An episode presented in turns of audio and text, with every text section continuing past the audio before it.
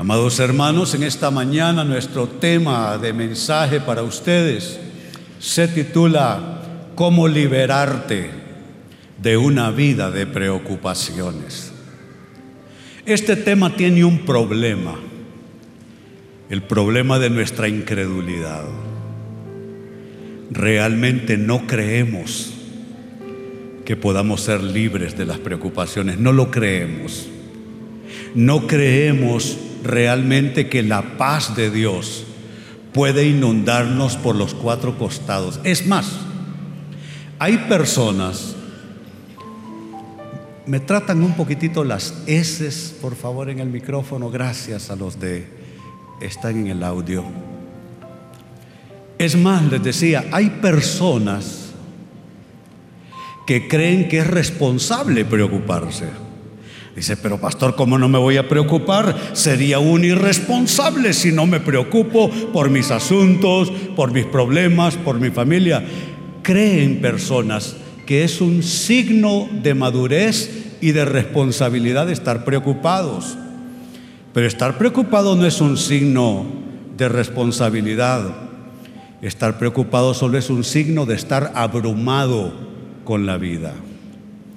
Y saben, la invitación, amados hermanos, en esta mañana es a que ensanchemos nuestra mente y nuestro corazón y que quizá por la primera vez para algunos de los presentes nos abramos a la idea, a la posibilidad de que sí podemos liberarnos de vivir bajo el peso de la preocupación Liberarnos del peso de la preocupación no significa que los problemas se resuelvan todos y que ya no haya nada que poner en lista como cosas problemáticas y conflictivas de la vida. No, no, no tiene que ver con que desaparezcan todos los problemas, con que se resuelvan todos.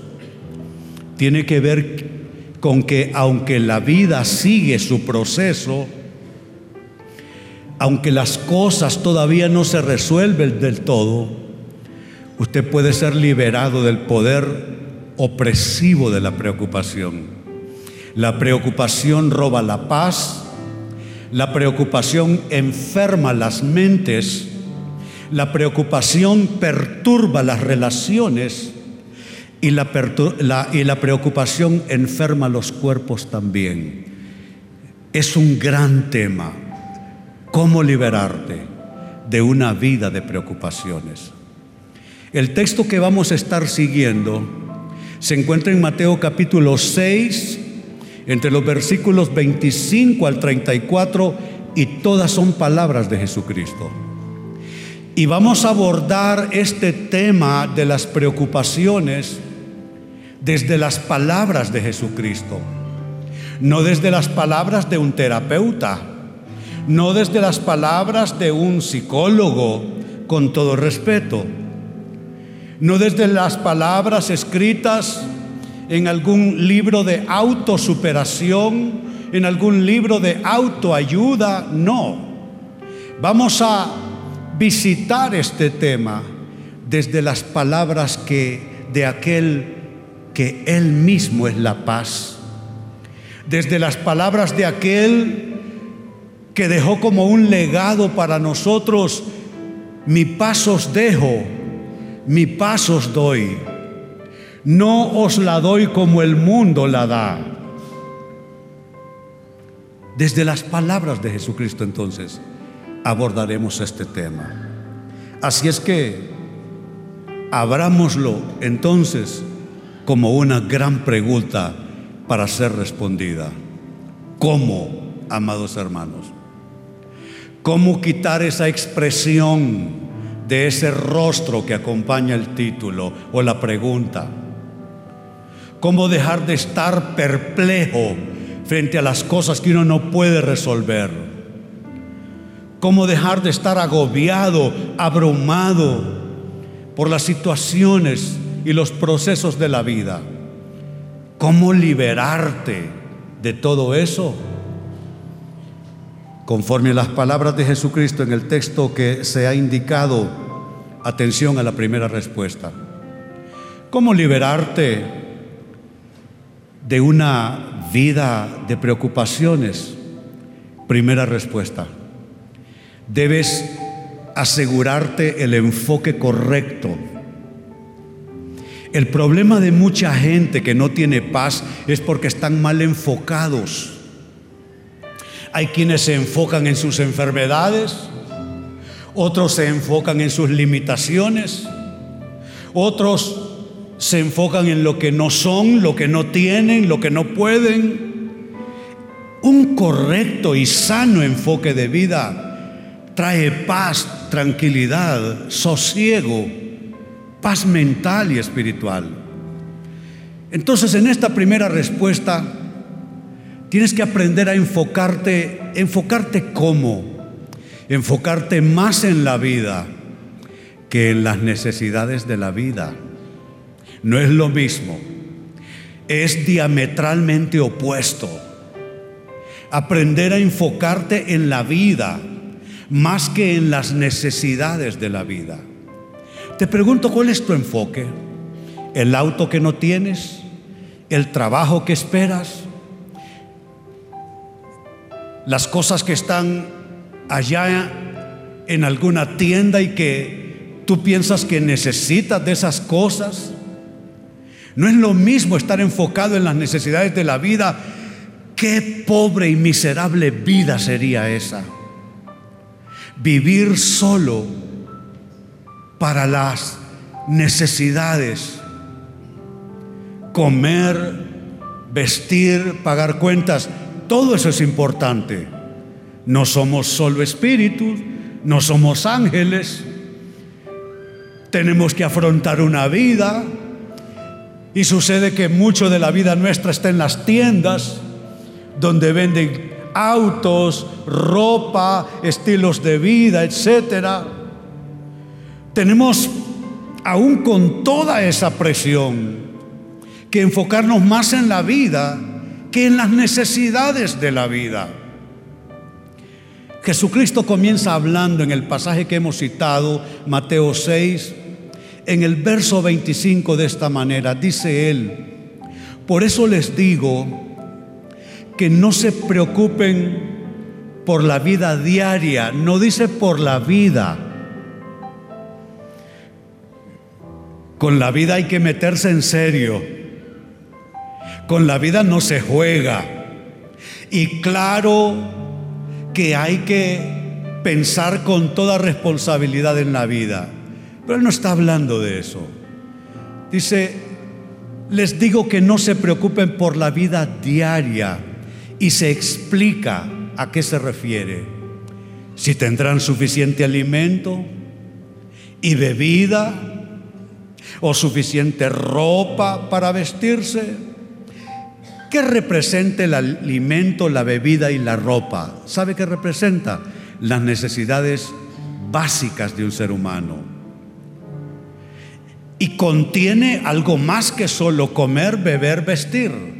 Ahí están representadas todas nuestras necesidades y las de nuestros hogares, educación, casa, futuro. Pero miren lo que está diciendo él. No se preocupen por la vida diaria, si tendrán suficiente alimento y bebida o suficiente ropa para vestirse y atención a una pregunta que más bien es una afirmación. ¿Acaso no es la vida más que la comida y el cuerpo más que la ropa? La vida es ese bebé que tienes cerca, eso es la vida, no el auto que manejas. La vida es tener a quien abrazar con quien abrazarte por las noches y sentir que no estás solo en este mundo. No son los muebles de tu casa, no es la pantalla LED o la 4K o lo que haya superior a eso. No tiene que ver con la marca o el año de tu auto. La vida es algo más.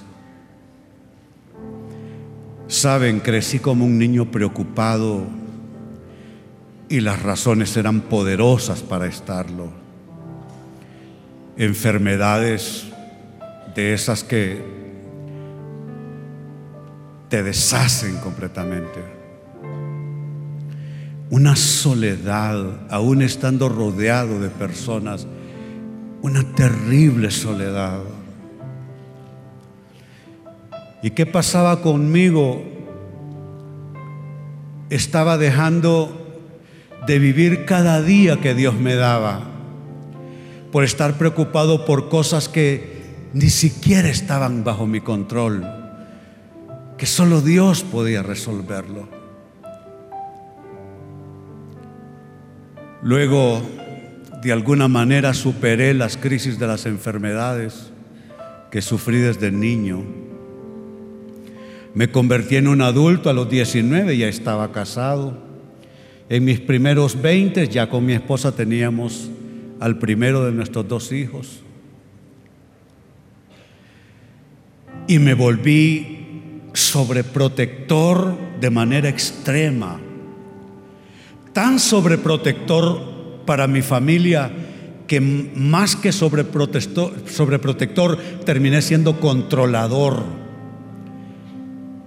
Controlaba a mi esposa, mis hijos, mi entorno, pero lo que había detrás era una ansiedad, una preocupación extrema por esas cosas, que ellos, que ellos estuvieran bien, que tuvieran todo lo que necesitaban, que tuvieran el abrigo, los cuidados, todo lo que se necesitaba para una vida. Y pasé años, escuchen esto, proveyendo las necesidades de mi casa y de mi familia. Porque gracias a Dios siempre fui un buen proveedor. Pero aún proveyendo las necesidades, generé tristeza, generé infelicidad, generé en mi esposa soledad y en mis hijos cierta sensación de orfandad. ¿Sabe por qué? porque usted podrá comprar todas las cosas que se compran con dinero. Y las cosas que se compran con dinero son las cosas que se tocan, que se cuentan. Pero aunque se tocan y se cuentan, no generan dicha. La dicha lo genera otra cosa. Aferrarte a esa persona que amas y no tolerar la idea de que alguien interrumpa eso que se llama tu destino con esa persona.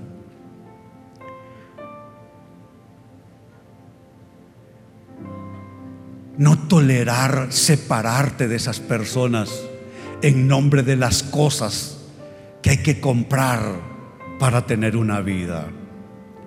Entonces necesitas enfocarte más en la vida que en las necesidades de la vida.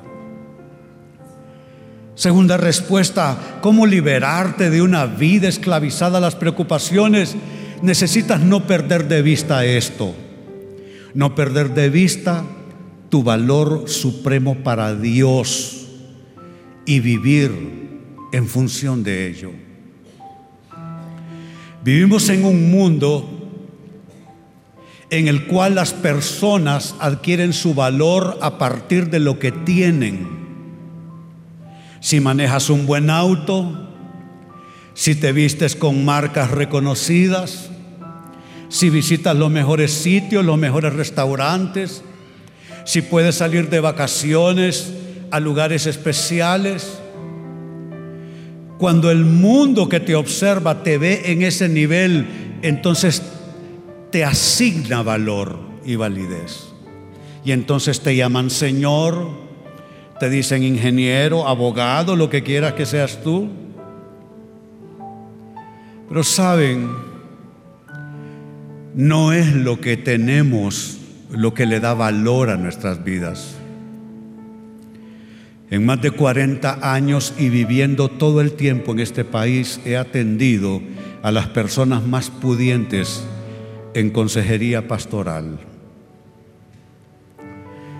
Nombres que no puedo mencionar porque son bastante conocidos. Y he visto a gente llorar, llena sus arcas con todo el dinero para comprar. Pero se dieron cuenta que la vida no se compra, se compran cosas, pero la vida no se compra. Nunca voy a olvidar a ese poderoso empresario, casi con la edad para ser mi padre. Me convocó en esa ocasión a su casa, estaban todos sus hijos que habían contribuido con su esfuerzo a que aquella empresa familiar súper reconocida en el país llegara al nivel donde había llegado. Estaban las nueras, los yernos, y después de pelearse un rato entre ellos, echándose la culpa por todo lo malo, lograron aterrizar y a darse cuenta que era un error compartido. Le habían asignado valor a la vida en relación a las cosas que podían comprar. Qué importante es no perder de vista cuál es tu valor real, tu valor supremo para Dios y vivir en función de ello. Sigue hablando el Señor en Mateo capítulo 6, verso 26 y dice, miren los pájaros. Parece tan ingenuo, ¿no es cierto? Miren los pájaros, parece tan ingenuo, pero amados, es la palabra de Dios escrita para mil generaciones. ¿Qué estás mirando tú? Yo miraba mis enfermedades, epilepsia, bipolaridad y un grado de esquizofrenia. Y eso me me llevaba al extremo de sajarme con cuchillos y navajas, de drogarme hasta perder el conocimiento. ¿Qué es lo que estás mirando tú? Quizá no miras tus insignificancias como yo lo hacía. Quizá no miras tus miserias como yo lo hacía. Quizá tú miras las cosas buenas de la vida. Y no tienes paz porque estás en la gran vitrina de tu existencia viendo hacia las cosas de la vida. Pero note Jesucristo cómo nos invita a otra cosa. Miren los pájaros. Yo convivo con una mujer, vamos a cumplir 45 años de casados. Esa es una frase de ella cuando nos sentamos a tomar nuestro cafecito en la mañana. Ay, mira qué lindo los pajaritos. Yo no soy de mirar pajaritos, se los prometo. Yo quiero ver números, yo quiero ver resultados. Fui un hombre ocupado toda mi vida, no, no pierdo el tiempo. Pero ella, que ha sido más dichosa que yo, ella que ha saboreado la paz mucho más que yo, me dice por las mañanas, mira qué lindo los pajaritos. Pero sabe, parece ingenuidad. Y yo he pecado muchas veces tratándola a ella como una persona ingenua. Y hasta se lo he dicho, no seas ingenua mujer. Tenemos que ser más prácticos y realistas.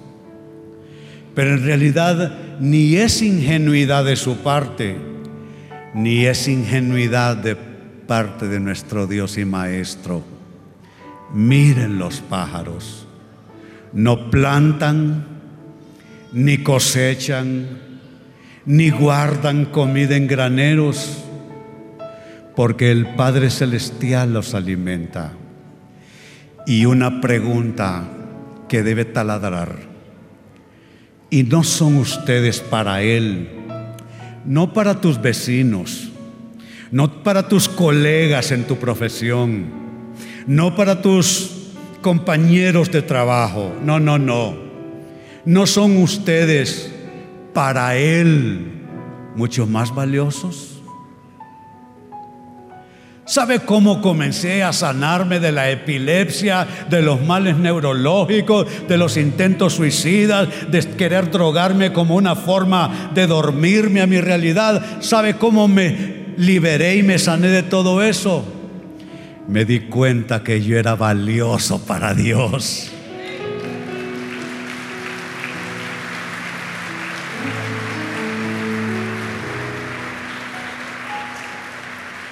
Me di cuenta que a pesar de ese sistema neurológico enfermo, había alguien que me amaba y me miraba como a su hijo, como a la niña de sus ojos y que efectivamente yo valía más que los pájaros, yo valía más que los peces, yo valía más que los árboles, yo valía más que muchas otras cosas porque Él nos mira con el valor real. Él nos creó a su imagen y semejanza y dice la Biblia que por podemos llamarnos hijos de Dios. ¿Saben qué? Yo tuve padre y madre, pero no fui hijo de nadie.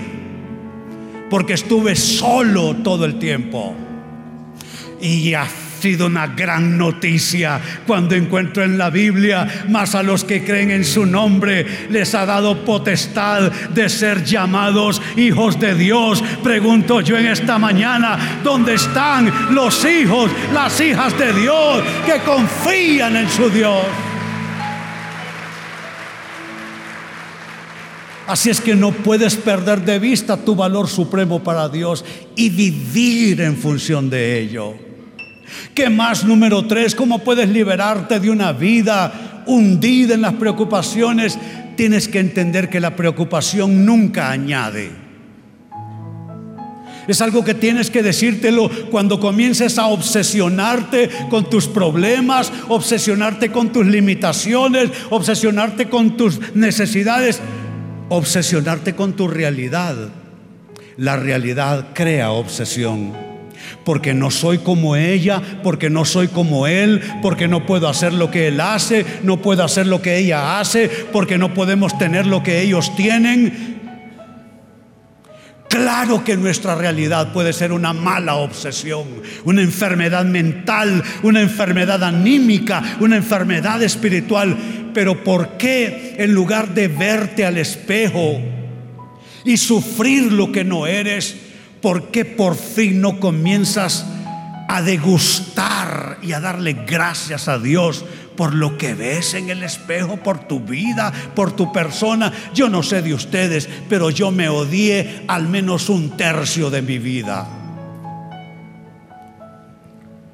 Y poco a poco en este peregrinar de la fe, he aprendido a verme al espejo con serenidad ¿Sabe qué hacía?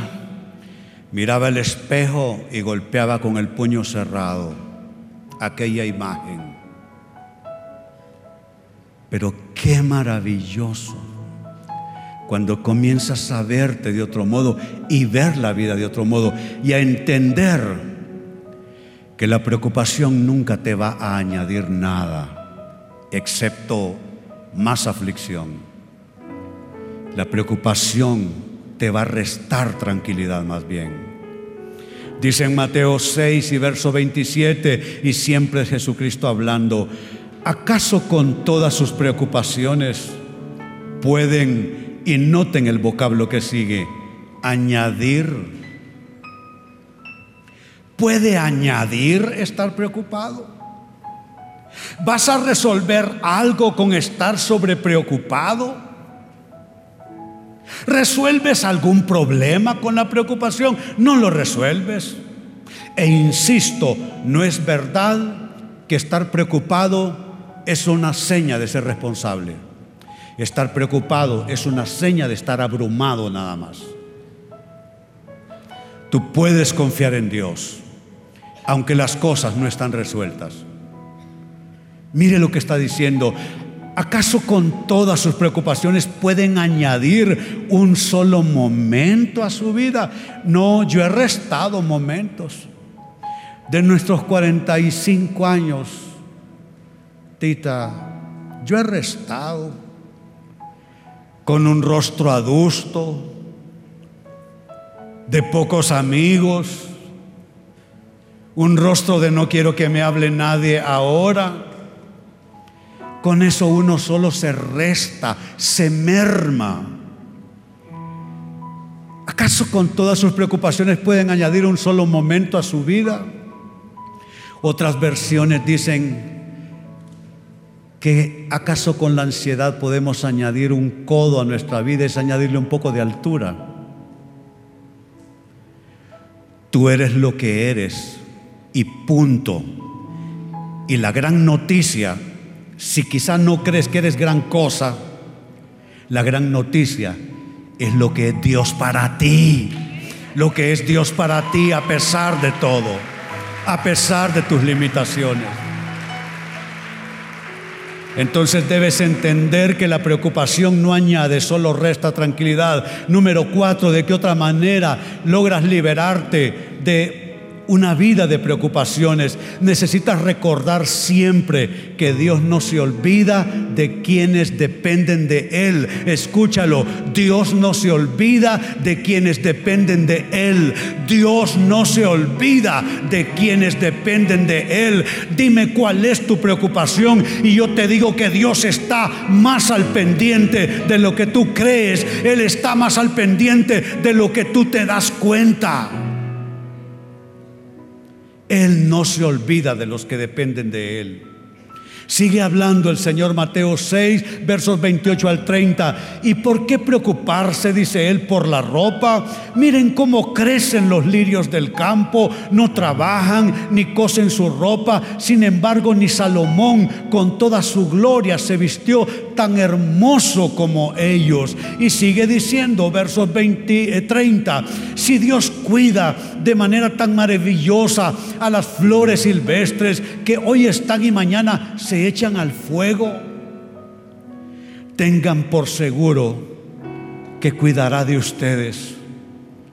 ¿Por qué tienen tan poca fe? Y no es poca fe en Dios en realidad, es poca fe en nosotros. Es que creemos en el fondo, no lo decimos, pero en el fondo creemos que no lo merecemos. No creemos merecer que Dios nos cuide. No creemos merecer que Dios nos proteja. Pero sabes, te tengo una buena noticia. En medio de tu pequeñez, a pesar de tu insignificancia, a pesar de tus errores, de tus hierros cometidos, Él te cuida. Negar eso es intentar tapar el sol con un dedo. Él te cuida, escúchalo bien. Él te cuida. ¿Y sabes qué? Activo una palabra profética. Mañana lunes, ni siquiera te digo a fin de mes. Mañana lunes hay personas sentadas aquí o que me están viendo en la televisión y escuchando en la radio ahora mismo. Mañana mismo Dios te dará una prueba de que Él de que Él te protege mañana.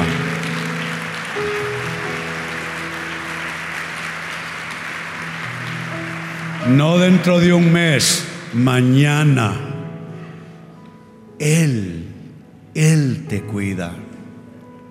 Si una flor que hoy pones con alegría en un lugar especial de tu casa y más tarde marchita la tiras a la basura, si Dios cuidó esa flor, ¿cómo no cuidará de ti? ¿Cómo no cuidará de mí? Cuando el demonio me susurra al oído y me dice, ¿por qué no me va a ir bien? Y me dice, ¿por qué no merezco bendiciones? Cuando viene este susurro, entonces es mi oportunidad de optar por creer y vivir como que si Dios me cuida. ¿Sabes qué? Hoy te acostarás y esta noche simplemente dirás, hoy dormiré como nunca, porque Dios me cuida porque Dios me protege y mañana lunes Él estará conmigo como un poderoso gigante. Él traerá respuestas, Él abrirá puertas, Él traerá soluciones, Él traerá eh, provisión porque Él te cuida. Seguimos sumando respuestas. Número cinco, cómo liberarte de una vida esclavizada a la preocupación. Necesitas desechar esa cosa. Esa preocupación que Jesucristo dijo que era pagana y que te impide ver el cuidado de Dios. Mire cómo lo dice él, Mateo capítulo 6, versos 31 y 32. Así que no se preocupen por todo eso diciendo, ¿qué comeremos? ¿Qué beberemos? ¿Qué ropa nos pondremos? Sigue diciendo el verso 32. Esas cosas dominan el pensamiento, noten. Parece ser una arista psicológica. Esas cosas dominan el pensamiento. ¿Por qué otras personas están prosperando en tu empresa y tú no? ¿Por qué personas están siendo promovidas a mejores puestos y tú no? ¿Por qué tu vecino pudo comprarse un auto del año y tú no? Esas cosas dominan el pensamiento. ¿Sabe qué significa? Que nuestras necesidades pueden ser una verdadera obsesión. Y puedes perder tu vida obsesionado por las cosas que necesitas, sufriendo las cosas que necesitas. ¿Y qué pasa mientras estás sufriendo las cosas que necesitas?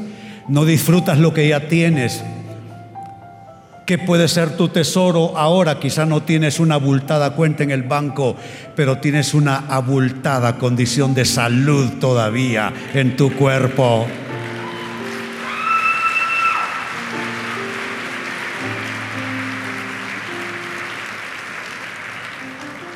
Yo sé lo que es estar muy jovencito y no tener salud suficiente. Ya pasé por allí. Pero tú puedes estar sufriendo, dominado, literalmente dominado tu pensamiento por las cosas que no tienes, por las cosas que no eres. Y entre tanto estás en esa aflicción, no disfrutas a las personas que te aman, que son parte de tu vida, no disfrutas la salud que tienes, no disfrutas la edad que tienes y cualquier día te vas a levantar y vas a abrir tus ojos y, te vas a dar cuenta que ahora eres un adulto mayor y que perdiste tu juventud primera y segunda, sufriendo, sufriendo, sufriendo la ropa que se ponían tus amiguitas, eh, eh, el que tu amiguita podía eh, hacerse cosas muy lindas en el cabello o que podía comprarse cosas lindas o que tu amigo o compañero de trabajo lograba hacer esto o aquello. Te pasaste la vida sufriendo todo eso y de repente intentaste incorporarte en tu cama y te diste cuenta que ya eres un hombre y una mujer viejos y que perdiste tu vida por estar sufriendo lo que no tienes. Dice él, esas cosas dominan los pensamientos de quienes. Ah, hay una diferencia entonces. Hay dos clases de personas para Dios. Los paganos, incrédulos, y los hijos de la fe. Aquí dice quiénes son más propensos a obsesionarse con las cosas de la vida. Dice que son los incrédulos. Y que tú no te debes meter en ese círculo porque tú no perteneces a ese círculo. Ese no es tu mundo, esa no es tu gente. Si todos tus vecinos, tus compañeros de trabajo, si ellos quieren literalmente pudrirse por dentro, obsesionados con la vida y las necesidades de la vida, Tú sal de ese círculo. Ese no es tu círculo. Esas cosas dominan el pensamiento de los incrédulos, pero su Padre, su Padre, su de quién, tuyo y mío, su Padre celestial. Escuchan esto. Escuchen esto. Su Padre celestial ya conoce. ¿Tú crees que tú le vas a dar conciencia a Dios de lo que necesitas. Él ya lo conoce. ¿Qué me espera a mí en los años venideros? ¿Cuál es mi descanso? ¿Cuál es mi paz? ¿Qué es lo que rompe la cadena de la preocupación? Lo rompe este poderoso conocimiento. Mi Padre Celestial ya lo conoce, ya lo conoce cuando cumpla 70 si los cumplo, Él ya lo conoce, Él estará esperándome allá si llego a cumplir 75 o si es que llego a cumplir 80 o, si como mi madre tiene 98 años. ¿Cuál es mi preocupación?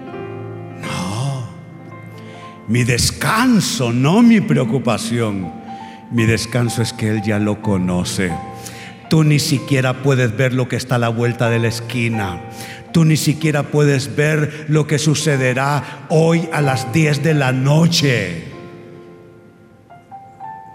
Pero Él ya lo conoce y Él está a favor tuyo, nunca en contra. Lo repito, Él está a tu favor, Él nunca está en contra tuya y tampoco es indiferente a quien eres tú. Saben, este es un pero muy lindo. Generalmente los peros son negativos. Cuando la gente dice, no, pero mire pastor, pero es que es negativo. Este es un pero enteramente positivo. Lean toda la frase conmigo. Pero su Padre Celestial ya conoce todas sus necesidades. ¿Qué tal si lo leemos y le imprimimos fuerza a la voz? Pero su Padre Celestial ya conoce todas sus necesidades. ¿Qué tal si pensamos en los próximos dos años, los próximos cinco años, los próximos diez años, lo que resta de nuestra vida? Y también lo decimos pensando en todo eso. Lean conmigo, pero su Padre Celestial ya conoce todas sus necesidades. Él las conoce todas, todas absolutamente. No algunas, las conoce todas. Y saben, tengo más en mis notas de mensaje, pero siento que quiero orar y compartir unción con ustedes. Unción para vivir liberados de toda preocupación. Sea enfermedad sean necesidades materiales, sean problemas familiares, sea conducta esclavista, lo que sea. Él es tu confianza. Y necesitamos darle un con el mazo de Dios a la cadena de la preocupación y separarte. Pregunto, ¿cuántos quieren separarse de la cadena de la preocupación? ¿Cuántos quieren dormir bien por las noches confiados en los brazos del Señor? Muy bien. A ponernos entonces todos en pie y a prepararnos. Y aquí a nadie le conviene salir corriendo por los próximos 5 o 10 minutos. Porque si solo lo escuchaste no te basta, no te ajusta.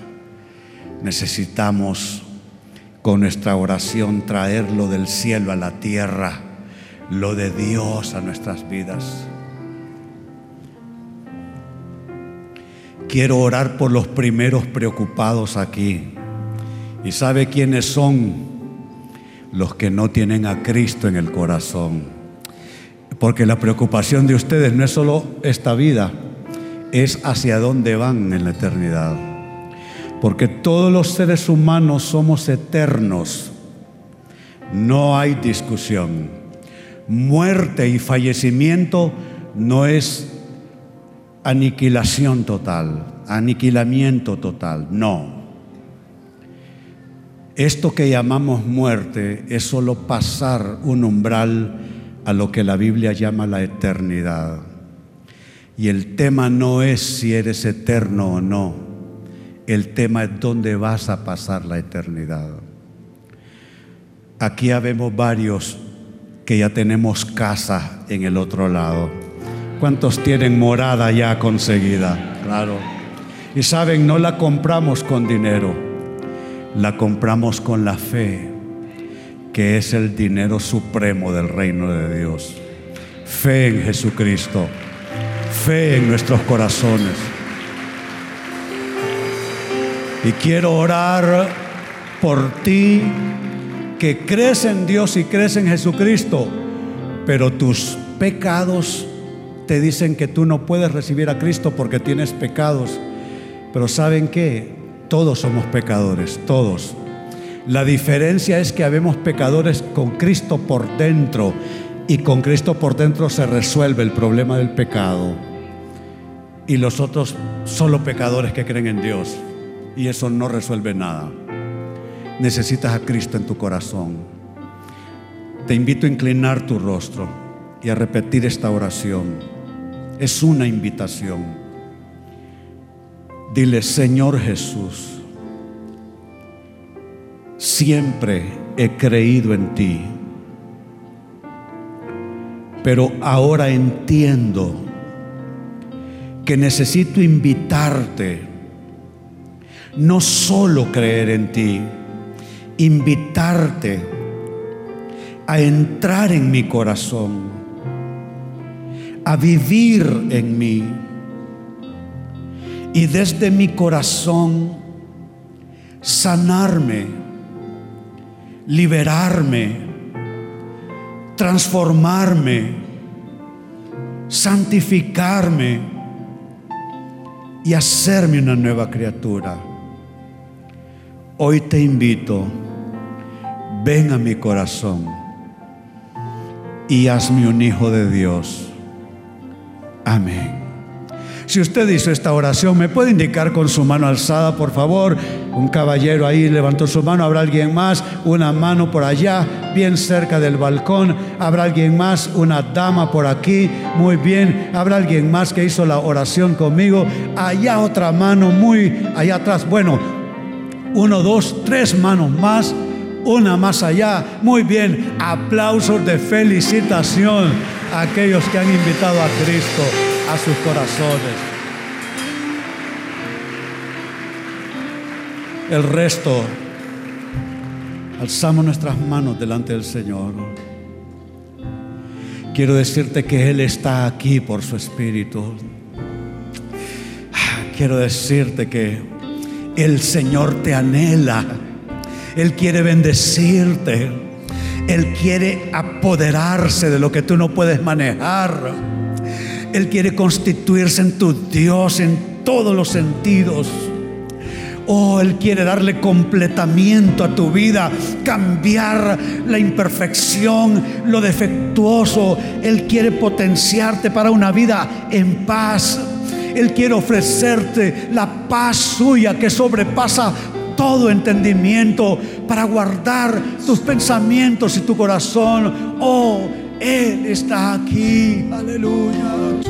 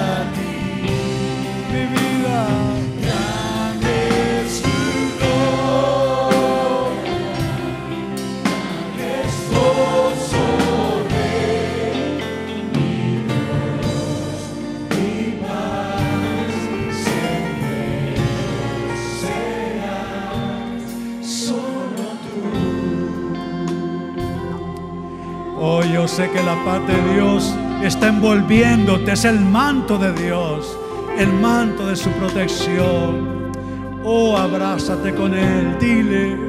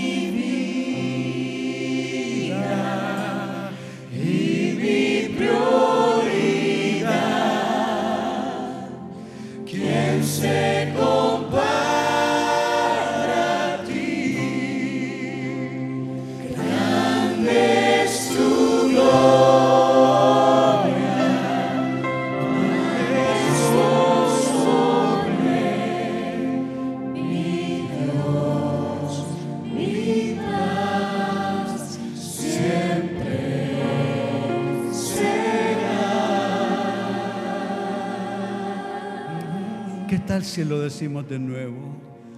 Mi Dios, mi paz, siempre será. Ay, es que esto está, pero tan de ministrar nuestro espíritu. Dilo,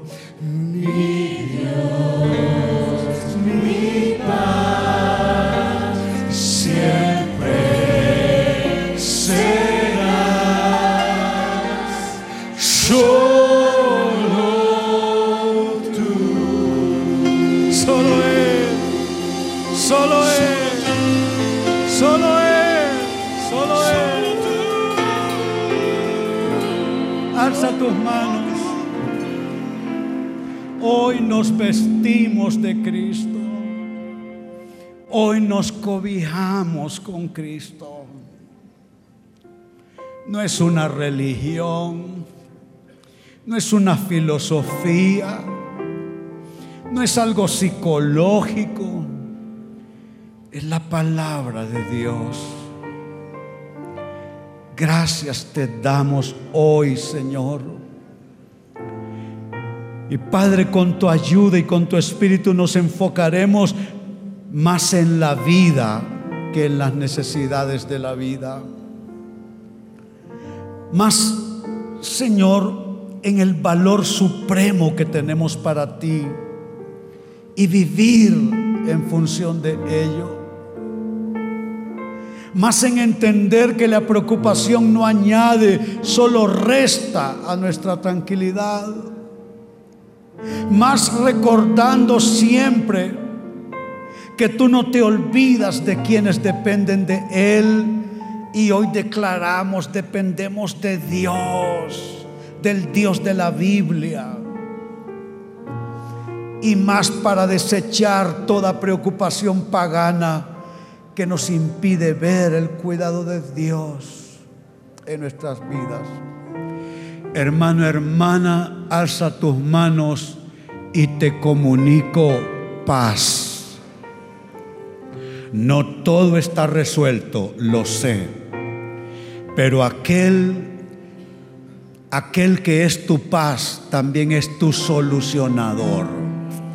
Y yo digo con fe que viene galopante tu respuesta en Dios.